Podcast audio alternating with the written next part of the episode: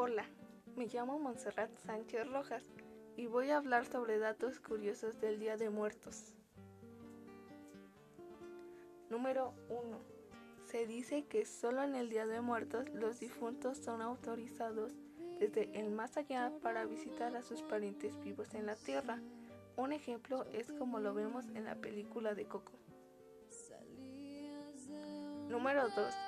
Ese día es cuando todos se burlan de la muerte, porque hacemos calaveritas literarias como no hay profesión tan noble y exigente, ni tan posible como la de ser docente, pero a la muerte nada de sola marea, ella se lleva a todos por dejar tanta tarea. Algunos maestros han sido también nuestros amigos, porque de nuestros logros y tropiezos han sido testigos.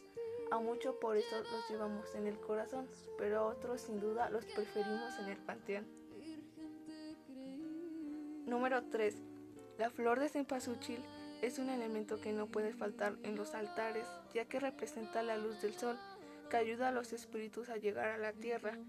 Por eso algunas personas ponen caminos de cempasúchil para que sus muertitos lleguen a su altar.